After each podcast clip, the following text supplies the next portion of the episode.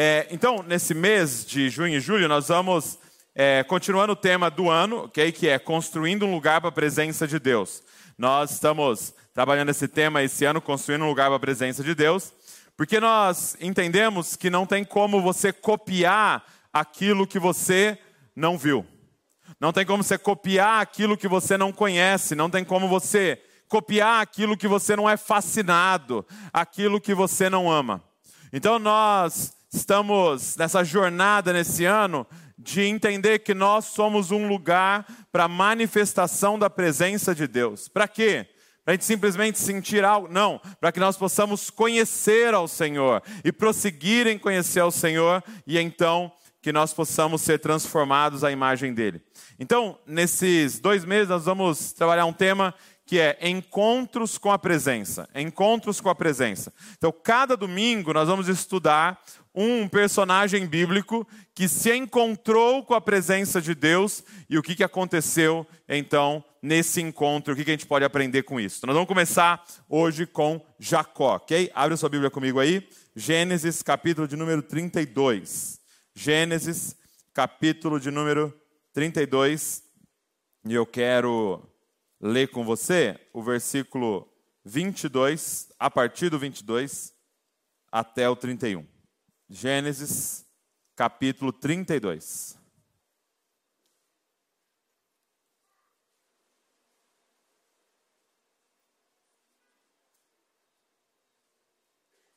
Gênesis 32. E nós vamos ler a partir do versículo 22. Quem achou, diga eu amo a Bíblia. Quem não achou, diga eu também. Se não achou Gênesis, nós vamos desconfiar do seu amor pela Bíblia. Vamos lá. Gênesis 32, verso 22. Naquela noite, Jacó levantou-se, tomou suas duas mulheres, suas duas servas, seus onze filhos, para atravessar o lugar de passagem do Jaboque. Depois de havê-los feito atravessar o ribeiro, fez passar também tudo o que possuía. E Jacó ficou sozinho. Então veio um homem que se pôs a lutar com ele até o amanhecer. Quando o homem viu que não poderia dominá-lo, tocou na articulação da coxa de Jacó, de forma que lhe deslocou a coxa enquanto lutava. Então o homem disse: Deixe-me ir, pois o dia já desponta. Mas Jacó lhe respondeu: Não te deixarei ir, a não ser que me abençoes. O homem lhe perguntou: Qual é o seu nome? Jacó, respondeu ele.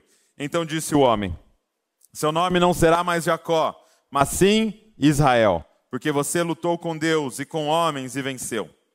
Prosseguiu Jacó: Peço-te que digas o teu nome. Mas ele respondeu: Por que perguntas o meu nome? E o abençoou ali. Jacó chamou aquele lugar de Peniel, pois disse: Vi a Deus face a face, todavia minha vida foi poupada.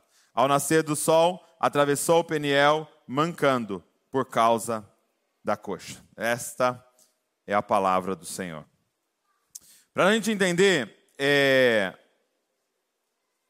para a gente entender a história de Jacó, precisa voltar um pouco então para compreender como é que ele chega até aqui. Então, o que nós lemos foi um relato de Jacó tendo um encontro com a presença de Deus. Então, o próprio Jacó vai dizer né? O texto diz que ele lutou com um homem, mas o próprio Jacó vai dizer: Eu vi Deus face a face. Então ele tem um encontro com a presença de Deus. E o que leva Jacó até esse lugar? Então, para você entender um pouco mais da história de Jacó, você que está aqui, talvez é, iniciando essa jornada com Cristo, ou você está aqui nos visitando, é, Jacó ele é neto de Abraão. Então, Gênesis capítulo número 11, Deus separa as nações, Torre de Babel, e Gênesis 12, ele escolhe um homem, uma família, para a partir dessa família, desse casal, na verdade, iniciar essa nação, que seria a nação dele. Então seria mais ou menos assim: as outras nações vão servir os deuses deles, e eu estou escolhendo uma nação, e vocês vão ver a diferença entre a minha nação, a nação que serve ao Senhor, e a nação que não serve. Então ele escolhe Abraão, em Gênesis 12. Abraão, sai da tua terra, é, no meio da tua parentela, vá para uma terra que eu vou te mostrar, e eu vou fazer de você e de seus descendentes uma, é, uma grande nação, e a partir da sua família, dessa nação, eu vou abençoar todas as nações da terra. E Abraão então vai, ele vive em tendas, ele vai até essa região onde Deus estava apontando para ele, e ali é, Abraão espera no Senhor. Lógico que muita coisa aconteceu nesse caminho, eu indico você ler o livro de Gênesis, é maravilhoso. É, mas aos 100 anos, Abraão tem então o filho da promessa, e o nome dele era Isaac. É, então Abraão tem Isaac, filho da promessa, e passados alguns anos então, Isaac vai se casar. Então, Abraão manda o servo dele escolher uma esposa para Isaac no meio do seu povo, e Isaac se casa com Rebeca. E também uma história linda, né, de Isaac e de Rebeca. E Rebeca também era estéreo, assim como Sara. E é muito interessante esse padrão, né, das esposas aí dos patriarcas. E então, é, Isaac ora pela sua esposa, Rebeca, e ela é curada. E ela fica grávida. E aí ela, de repente, começa a sentir algo muito estranho. Por quê? Porque é como se estivesse tendo uma briga dentro dela. É como se algo estivesse brigando dentro dela. E lógico, eles não tinham ultrassom e ela não sabia que ela estava grávida de gêmeos. Então ela está grávida de gêmeos. E aí ela ora pedindo para o Senhor: Senhor, o que está acontecendo? Porque eu estou gerando jiu-jitsu aqui dentro. Só está se pegando aqui dentro do meu ventre, Senhor. E aí Deus responde a ela, em Gênesis 25, verso 23, diz assim: ó, E o Senhor lhe respondeu: Duas nações estão no seu ventre, dois povos, nascidos de você, se dividirão. Um povo será mais forte do que o outro. E olha aqui, essa parte é muito importante. E o mais velho servirá o mais moço. Então, quem Deus estava escolhendo para ser mais poderoso? O mais moço. Ele está dizendo: o mais velho servirá o mais moço. O que é contra a ordem da primogenitura. Né? Havia uma bênção da primogenitura. Então, o mais velho sempre lideraria, o mais velho teria o dobro da bênção do pai do que o mais novo. Mas Deus ele pode fazer o que ele quiser com as regras que ele mesmo criou. e ele diz: nessa, nessa ocasião, o mais moço será aquele que receberá uma porção maior minha, e ele então é, será mais poderoso que o mais velho. Então, quando os dois nascem, e é um relato maravilhoso, quando os dois nascem, ela tem o parto, sai o primeiro filho. E a Bíblia diz que o primeiro filho era muito peludo e ruivo. Mas ele era todo peludo a ponto de darem o nome para ele de Esaú, que em hebraico é, a palavra se parece com a palavra peludo. Então, ele é o Esaú. E aí depois nasce então o segundo filho, o mais moço.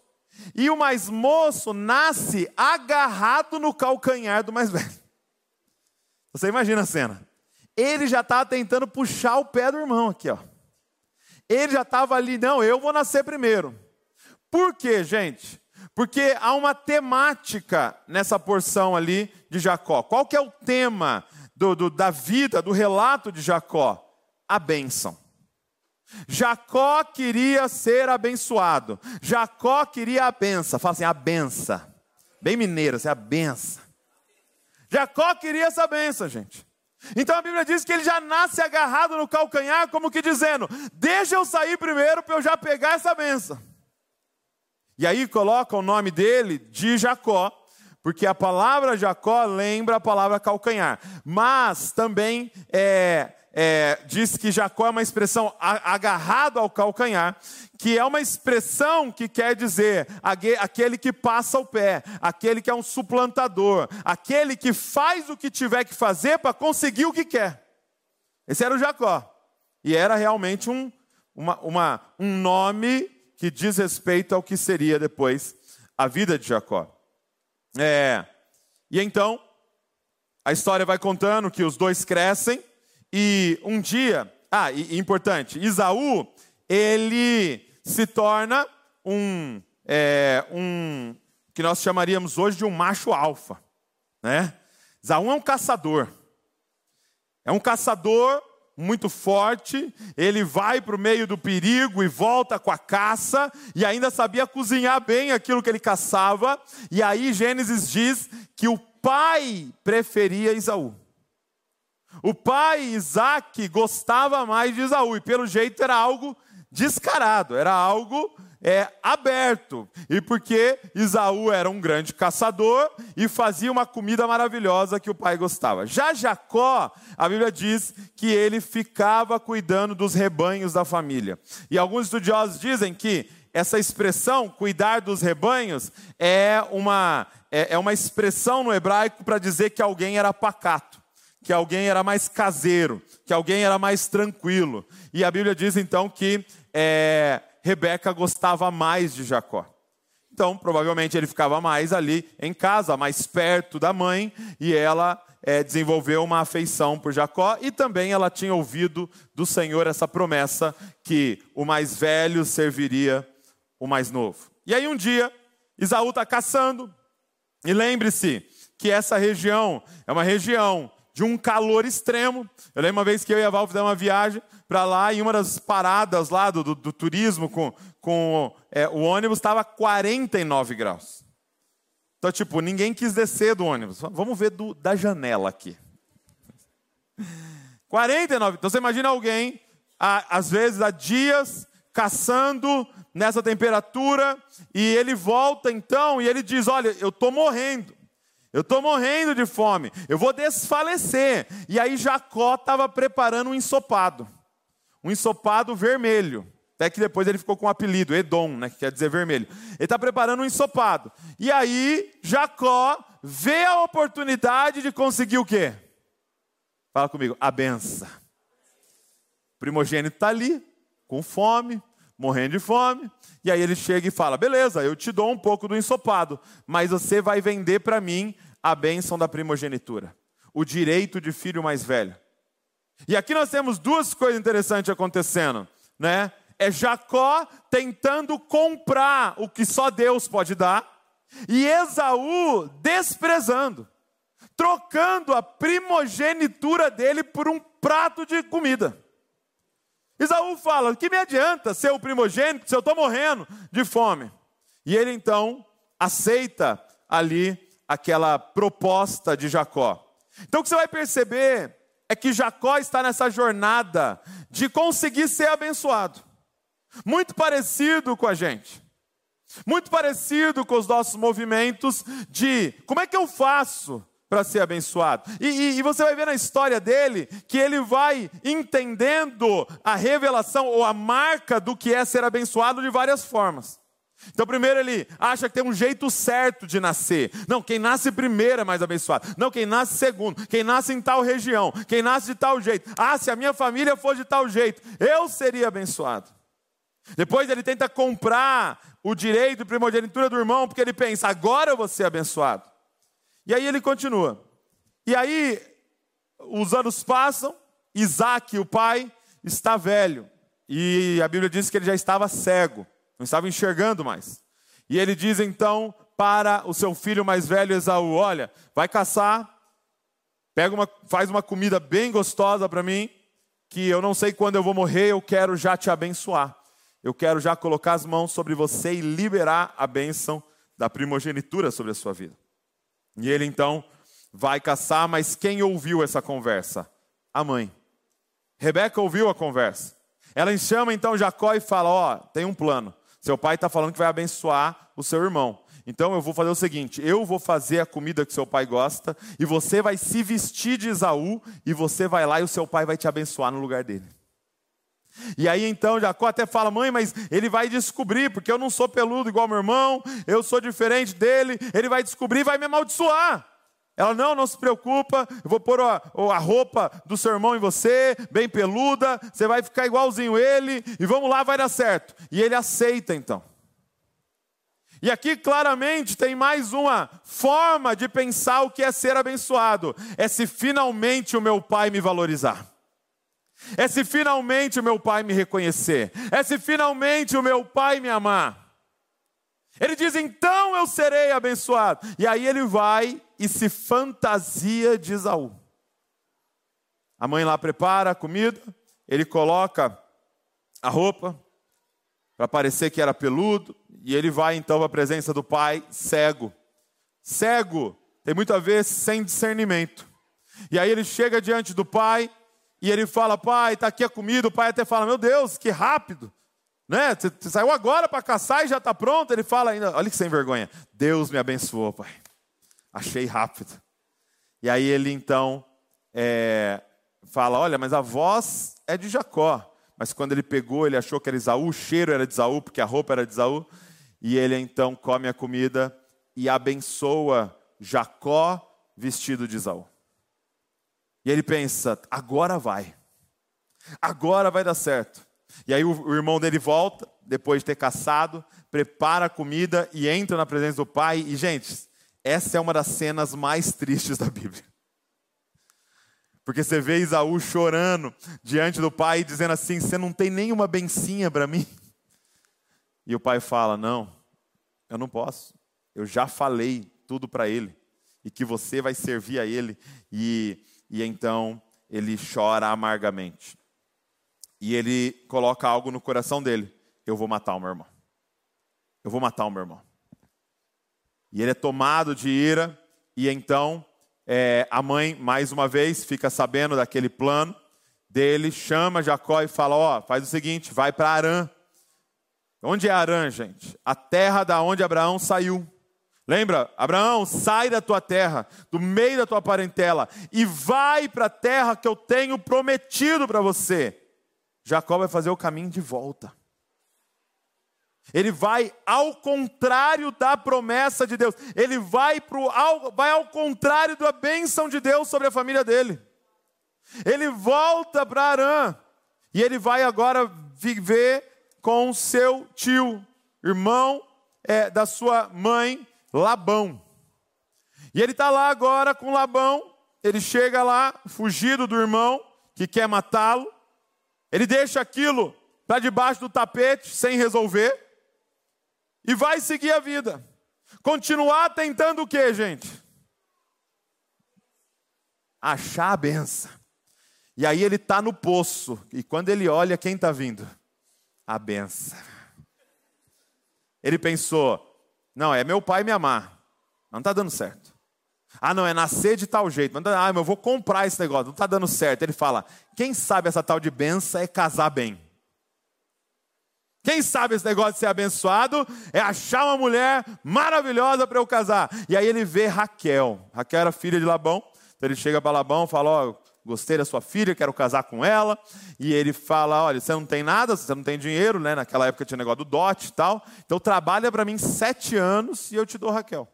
E aí ele então começa a trabalhar. E aí tem um, uma declaração linda de amor, né? Ele fala que os sete anos passaram como dias de tanto que a amava. E passados sete anos, ele fala então para Labão: Olha, terminei o período, eu quero a minha esposa. E Labão dá uma festa, é, e quando ele provavelmente se embriagou ali na festa, né? É, e ele vai para a tenda para consumar o casamento, que é a relação sexual. E então, quando ele chega lá e ele se deita com a esposa dele, ele acorda e não é Raquel que está lá, é Lia. Né? E aqui tem um, uma passagem importante que mostra que é, Jacó era analfabeto, porque ele amava Raquel e não lia. Isso é coisa do hebraico, isso é coisa profunda de teologia, que não encontra em qualquer livro. Isso é piada, cara, piada assim. Escola dominical. De Então, ele fica revoltado. Quando ele acorda e vê os olhos meigos do lado dele, a Bíblia diz que Raquel era muito linda e Lia tinha olhos meigos. Eu acho que ela tinha um olho no peixe e outro no gato. Eu acho. Não sei. Mas é a interpretação minha. E aí ele acorda e é Lia que está ali. E aí ele vai até Labão, ele fala: Ó, oh, Aqui a gente não tem costume de casar mais nova sem casar mais velha. Por isso você casou com a mais velha primeiro. Aí ele fala: trabalha mais sete anos. A verdade é que ele estava sendo enganado o tempo inteiro. O enganador estava sendo enganado, o Labão era um sabão puro, entendeu? E ele trabalha então mais sete anos, agora já casado com Raquel também. E passado todos esses anos, depois de casado, casado com a Lia, casado com a Raquel, quem ele queria, a impressão que, que o texto mostra para a gente, que dá, é: ele agora vira para uma outra marca da bênção. Não, não é casar a bênção. A bênção é prosperar financeiramente. E aí entra agora no momento em que Jacó quer crescer financeiramente. E ele começa então combinar ali com Labão, não, ó, se nascer desse jeito, é, é, malhar, as, as, ovelhas lá malhadas são minhas, se nascer a, a, esse tipo é sua, agora aí Labão trocava, e aí ele dava um jeito, uma estratégia para nascer do jeito, é, é, é para aumentar o rebanho dele, e a verdade é que ele prospera muito financeiramente. financeiramente. E aí então, ele toma uma decisão. Provavelmente por uma revelação do Senhor, ele decide: não, eu tenho que voltar. Há uma promessa sobre a minha família, e a promessa sobre a minha família não é aqui nesse lugar. Deus já tirou a minha família desse lugar para uma terra que Ele deu para a gente. É a terra prometida. É dali que algo vai acontecer. E Ele decide fazer o caminho de volta. Mas, para fazer o caminho de volta, para entrar na terra prometida pelo Senhor, ele vai ter que resolver questões que ele deixou para trás. Então entenda uma coisa, nós estamos exatamente nessa parte aqui no texto que a gente leu. Jacó está voltando com toda a sua família, mas ele vai ter que enfrentar Isaú. Ele vai ter que enfrentar os negócios mal resolvidos do seu passado. Ele vai ter que enfrentar aquelas pessoas e situações que ele jogou para baixo do tapete. Entenda uma coisa, meu amado, minha amada, você vai ter que enfrentar. Diga amém. Não é porque a gente finge que não existe, que não existe. Agora, o texto nos mostra algo muito interessante. Vamos lá. Nesse caminho de volta, ele descobre algo. Que antes de enfrentar a pessoa com quem ele tem problema, ele vai ter que enfrentar a Deus. E eu quero que você já entenda isso nessa noite. Antes de ter um problema com pessoas, nós temos um problema com Deus. Então, antes de enfrentar Isaú, ele tinha que enfrentar mais duas, é, é mais dois antes. E eu quero olhar isso com você. Olha o que está escrito no verso número 22. Primeira coisa sobre encontro com a presença de Deus. Verso, 20, é, verso 22. Gênesis 32, verso 22.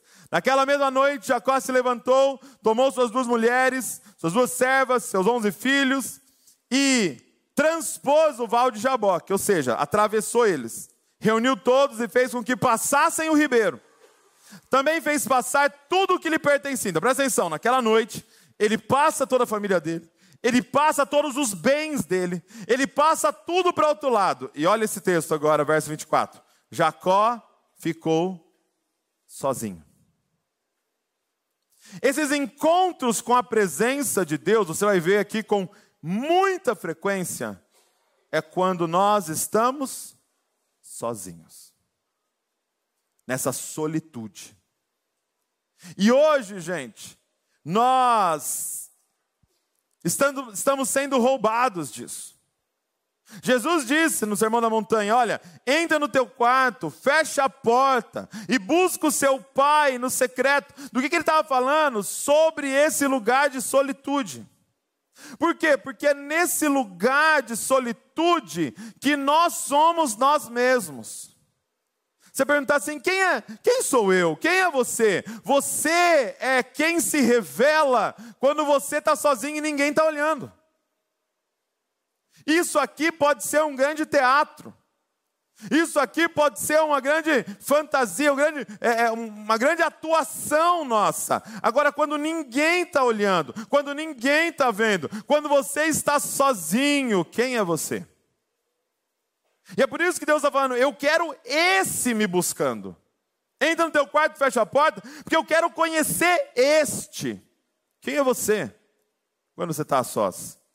Só que nós estamos sendo roubados disso. Porque nós estamos num momento, gente, em que nós estamos entorpecidos 24 horas por dia. Nós estamos distraídos por né, entretenimento e por tudo que está sendo nos dado, por trabalho, por seja lá o que for, nós estamos distraídos o dia inteiro. Para quê? Para não encarar o que a gente tem que encarar. Esses encontros com a presença parece que nos faltam, porque nós não saímos desse estado de, de embriaguez. Por que, que nós vemos tanto meme na internet? Porque é aquele momento de ficar rindo, ficar dando risada. Você viu aquele da mulher que não sei o quê? Você viu aquele trechinho do stand-up que fala de não sei o quê? E a gente está ali dando risada, numa fantasia, como se nada tivesse acontecendo. E que nós não tivéssemos que enfrentar coisas que nós jogamos para baixo do tapete que nós deixamos para trás. E o nosso caminho tem sido da embriaguez. E eu estou falando de meme, mas pode ser a gente indo de série em série, de filme em filme, de jogo em jogo, de trabalho em trabalho, de ministério em ministério. Não, estou tive uma ideia, vamos fazer mais um negócio aqui para Deus. Para quê? Para não ter que enfrentar quem? Deus. Aí quando Deus quer encontrar com você, você fala, não, desculpa, estou ocupado fazendo negócio para Deus. Quem está entendendo o que eu estou falando aqui? Vocês não estão reagindo. Ou está doendo.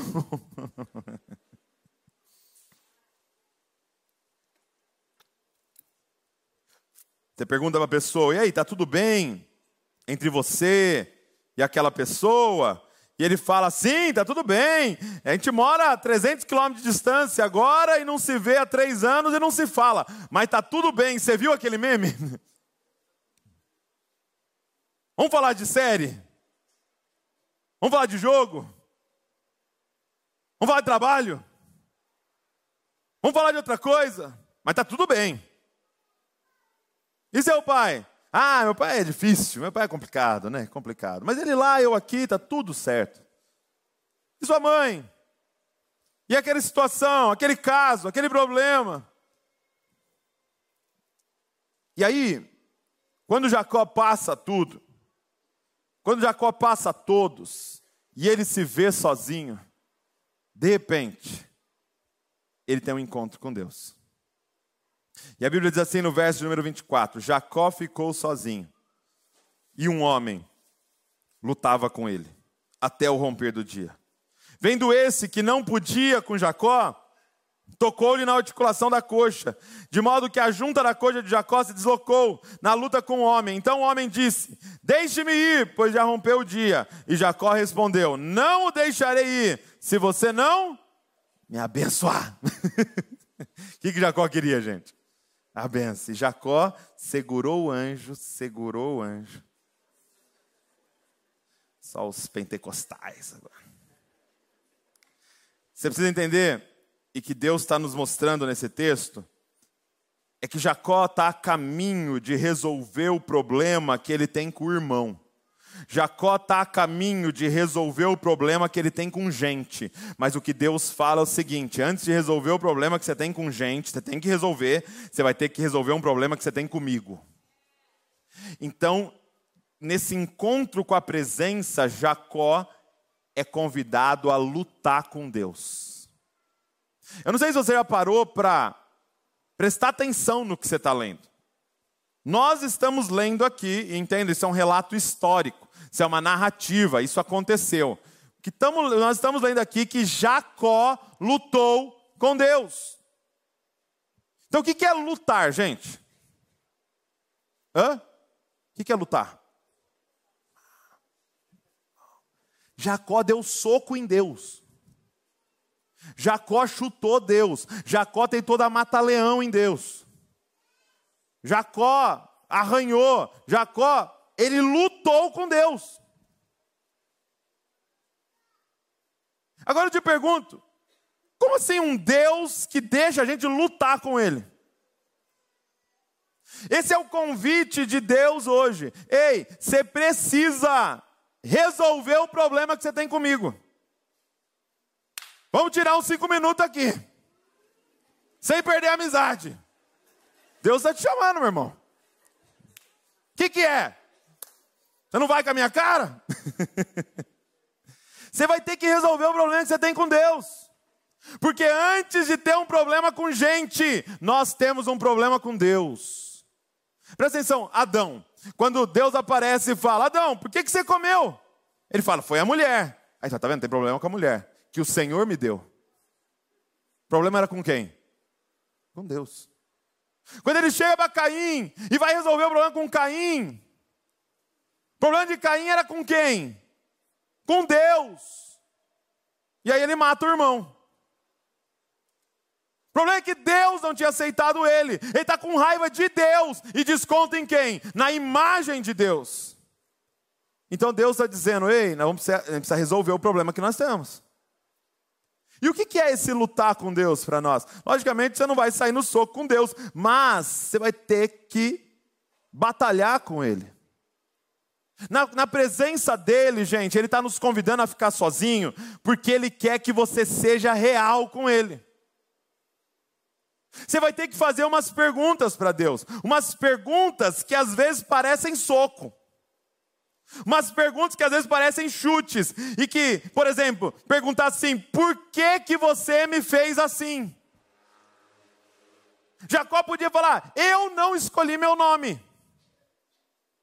Eu não escolhi como me criaram. Eu não me escolhi. Por que, que você me fez assim? Eu tenho a impressão que você errou ao me fazer. Você já falou isso para Deus? Que é o que você pensa? Ou, é, por que que meu irmão é desse jeito e eu não? Por que que ele é fortão assim? Por que que ele é o caçadorzão? Por que que é assim e eu não tenho essa, essa, essas qualidades aí? Eu tenho a impressão que você prefere meu irmão. Ou talvez, por que que o meu pai me rejeitou desse jeito? Por que que o meu pai descaradamente amava mais o meu irmão? Por que, que o meu pai me rejeitou? Por que, que meu pai deu as costas a mim? Por que, que meu pai foi embora? Por que, que meu pai fez isso com a minha mãe? Você vai ter que fazer essa pergunta para Deus. Ou talvez, por que, que minha mãe era assim? Por que, que minha mãe me mimou desse jeito? Por que, que minha mãe me superprotegeu desse jeito? E hoje eu sou tão fraco. Sou tão fraca. Por que, que eu tenho a impressão que eu estou quebrado? Por que, que todo mundo consegue menos eu? Por que, que as pessoas me tratam desse jeito e o Senhor deixa? O Senhor não está no controle de tudo? O Senhor não é bom? O Senhor não é amor? Onde o Senhor estava quando tal coisa aconteceu? Onde o Senhor estava? E nós vamos ter que perguntar isso para Deus. E deixa eu te falar uma coisa: Deus não tem problema com as suas perguntas. Deus tem problema com a sua falsidade. Deus tem problema com a nossa atuação. Deus tem problema com o nosso teatro. Deus não tinha problema com prostituta quando ele veio, ele tinha problema com fariseu. Quem está entendendo o que eu estou falando? Porque ele quer e ele só pode trabalhar com a realidade de quem você é. Ele não tem problema em lutar com a gente. Jacó, o ponto aqui, gente, desse texto, é que Jacó não confiava em Deus. O ponto dessa luta é que Jacó não confiava em Deus. Aí você fala, Douglas, como é que você sabe que Jacó não confiava em Deus? Jacó sabia da promessa, Jacó sabia da bênção sobre ele, tanto que ele está atrás da bênção, mas Jacó tentava buscar no braço dele. Há sim uma bênção sobre Jacó, como há uma bênção sobre você, mas Jacó tentava no esforço dele. Eu vou comprar a bênção, agora eu vou fazer uma estratégia para conseguir a bênção, agora eu vou fingir eu ser quem eu não sou para conseguir a bênção, agora eu vou fazer um network para conseguir a bênção, agora eu vou usar estratégia de marketing para conseguir a bênção. Ei, ele não confiava no Senhor, que abençoaria ele na hora que ele devesse ser abençoado. Não tem como confiar no Senhor, eu preciso dar meu jeito. Eu preciso fazer o meu corre. Porque e se o Senhor não aparece? E você me deixa na mão? Jacó não confiava em Deus. Jacó sempre confiou na sua força. Jacó sempre confiou na sua velocidade. Jacó sempre confiou na sua correria. Até que ele se encontrou com a presença de Deus e Deus tocou nele. Agora imagina isso. Que eu apareço aqui num domingo, falo, gente, vocês não sabem o que aconteceu ontem. Ontem tive um encontro com a presença de Deus. Deus apareceu na minha casa e Deus me tocou. O que, que você imagina que é o resultado de alguém que teve um encontro com a presença e foi tocado por Deus? Que, que a gente sempre pensa? O que, que a gente imagina? Alguém foi tocado por Deus. Sabe qual é a nossa imaginação? Sabe o que a gente espera de alguém que foi tocado por Deus? Que essa pessoa receba superpoderes. Meu irmão, ontem Deus me tocou. Então hoje se preparem. Já tiro aqui ó, minha jaqueta. Já sai correndo, cai todo mundo. Já, meu irmão. É o novo, né? Jaqueta jeans. Que, que você espera que aconteça quando alguém diz que foi tocado por Deus? Que essa pessoa receba superpoderes? Não. Sabe o que acontece com alguém que é tocado por Deus? essa pessoa reconhece super fraquezas. Ele foi tocado por Deus e mancou pelo resto da vida. Ele foi tocado por Deus e nunca mais pôde correr. Porque o que significa ser tocado por Deus? É quando Deus nos revela quão fraco nós somos e quão forte Ele é através de nós. É quando ele revela que não é no seu braço, é na força dele. Não é no seu esforço, é no esforço dele que você precisa aprender a descansar no Senhor e confiar nele. A Bíblia diz que Jacó agora andava mancando. Como assim, Deus? Eu peço você me abençoar e você me toca e agora eu tenho uma debilidade pelo resto da vida. Eu peço você me tocar, eu, eu, achei que ia ser tocado pelo Senhor e ganhar pernas grossas para correr mais rápido. Não, não, não, porque vai ficar o mérito nas suas costas se você tiver perna grossa. Mas se você for o cara que anda arrastando, quando eu fizer tudo o que eu vou fazer, toda a glória é dele.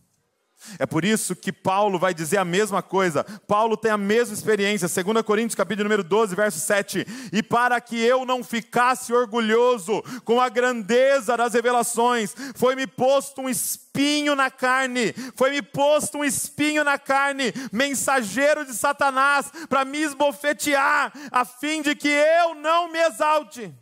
Três vezes pedi ao Senhor que o afastasse de mim. Então ele me disse: aqui, então Deus me diz: um encontro com a presença.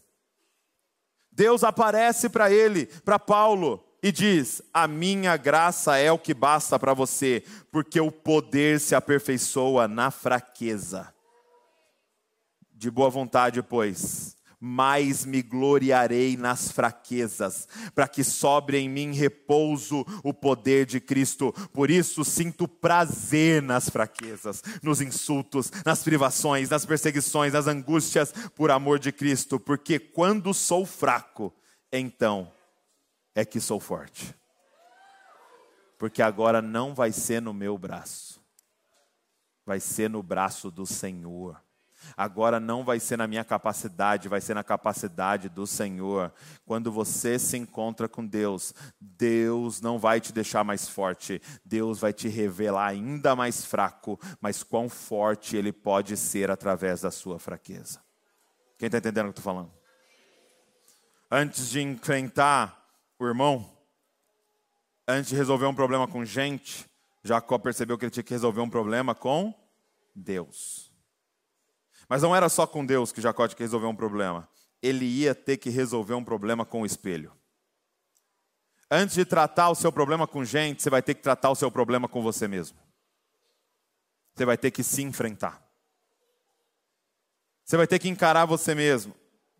E olha o que diz o verso 26. Então o homem disse: Deixe-me ir, pois já rompeu o dia. Jacó respondeu: Não o deixarei ir se você não der minha benção.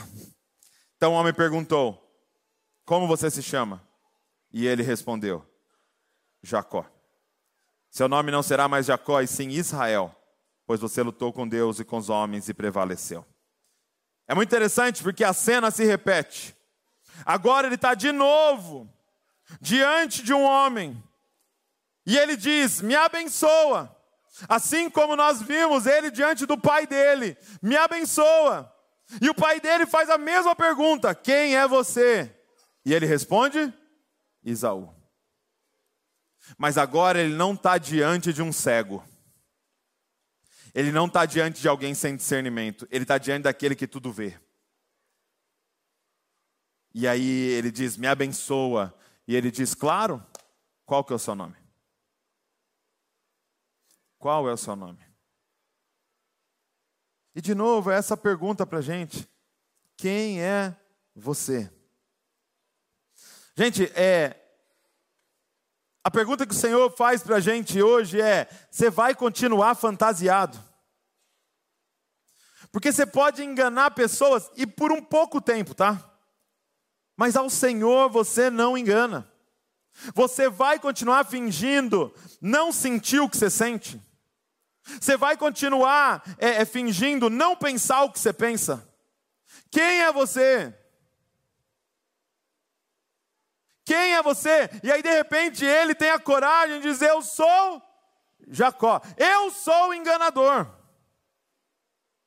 Eu sou esse cara que está tentando no braço a vida inteira conseguir a bênção.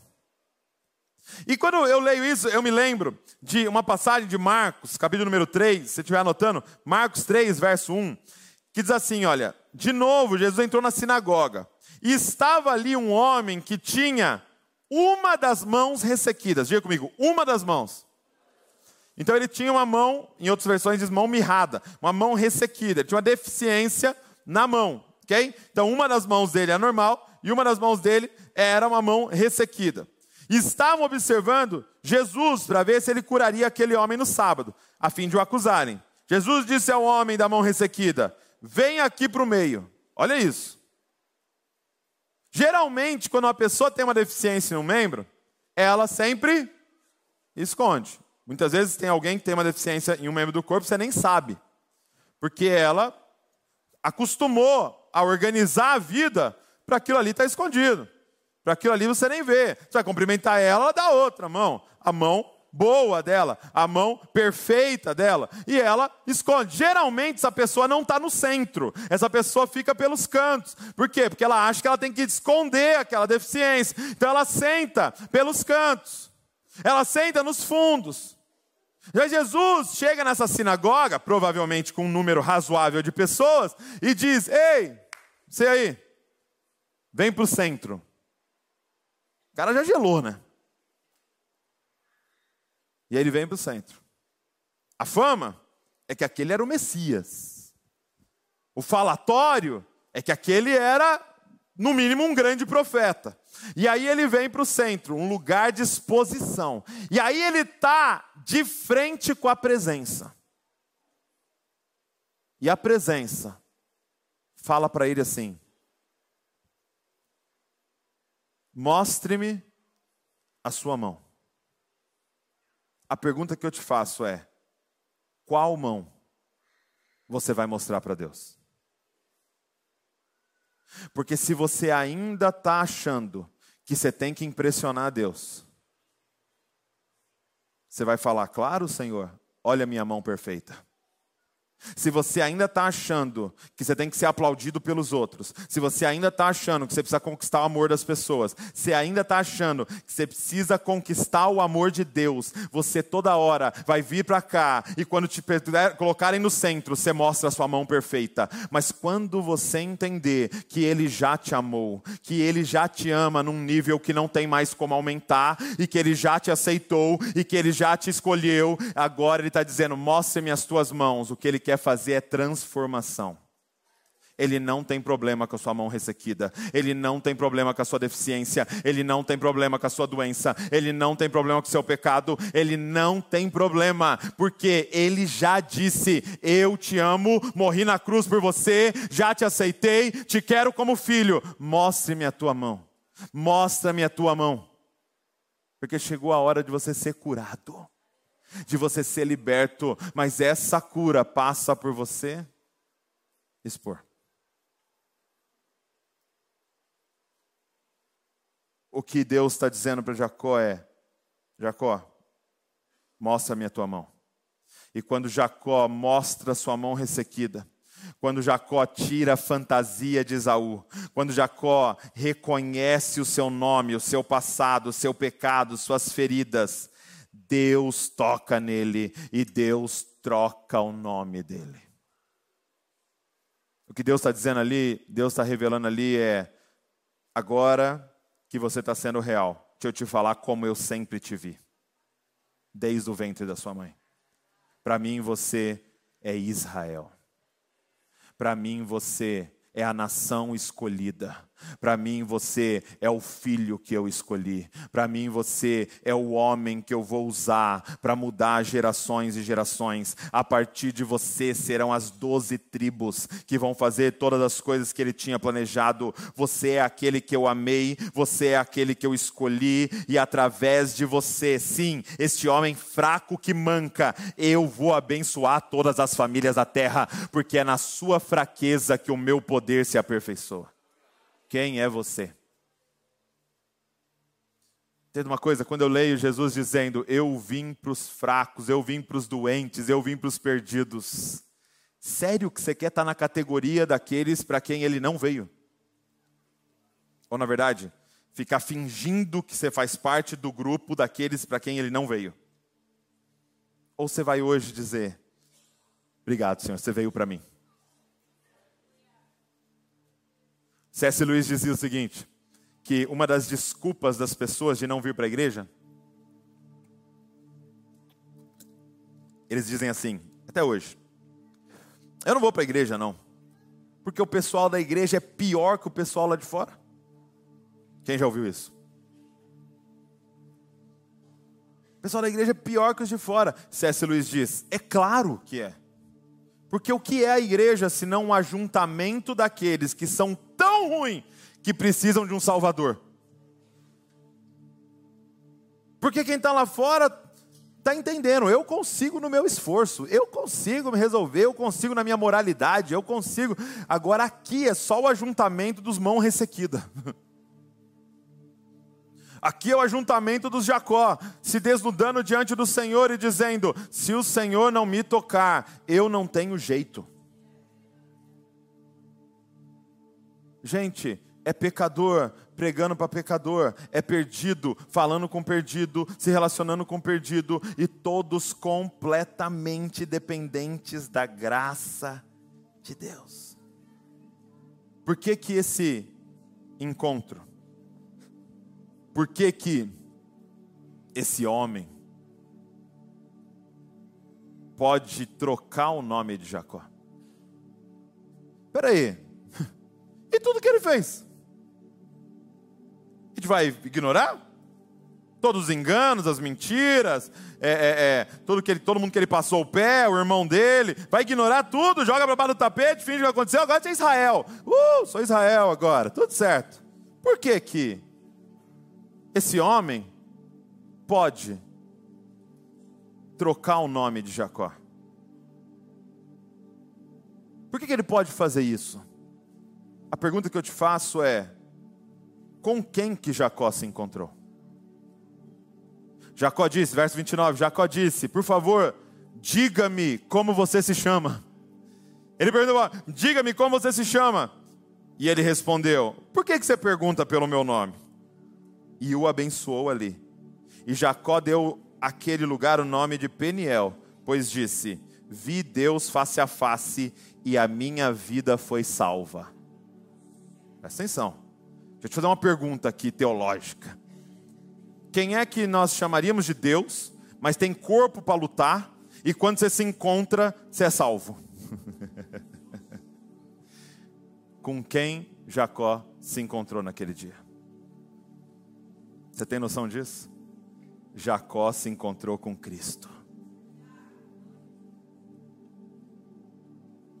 Jacó se encontrou com Cristo. Ele não pôde falar o nome dele ainda. Deus, Jesus não dá spoiler. Eu não posso falar meu nome ainda, mas nós já sabemos o nome daquele que Jacó encontrou. Jacó encontrou com Cristo Jesus, pré-encarnado.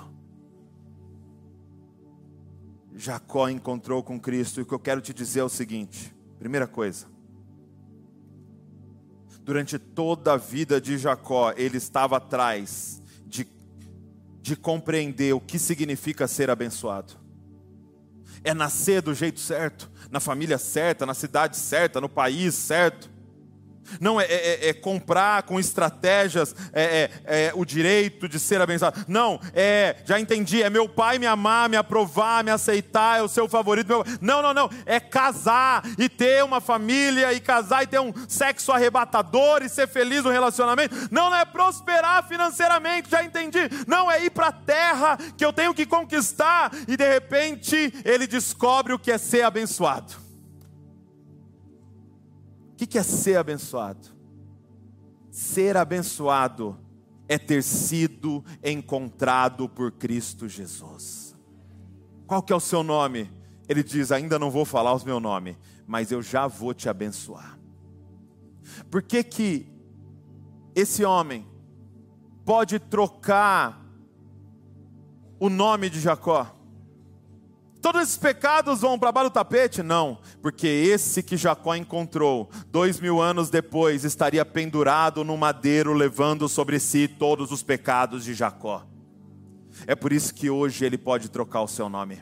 É por isso que hoje ele pode resolver o problema da sua mão ressequida. É por isso que hoje ele pode perdoar você dos seus pecados, porque Deus não ignora pecado. Ele vai punir todos os pecados, seja em você ou seja no filho dele com quem Jacó se encontrou. O que é ser abençoado? É Cristo sendo revelado a nós. Eu não sei se um dia seu pai vai te aprovar. Eu não sei se um dia você vai prosperar financeiramente, espero que sim. Eu não sei se um dia você vai ter casar com a pessoa que você imaginou nos seus sonhos. Eu não sei se um dia você vai. Não, não, não sei. Mas eu sei que está disponível o que verdadeiramente é ser abençoado. Cristo Jesus sendo revelado a nós. Está disponível. E aí eu termino te dizendo então por que que Jacó sai ferido desse encontro.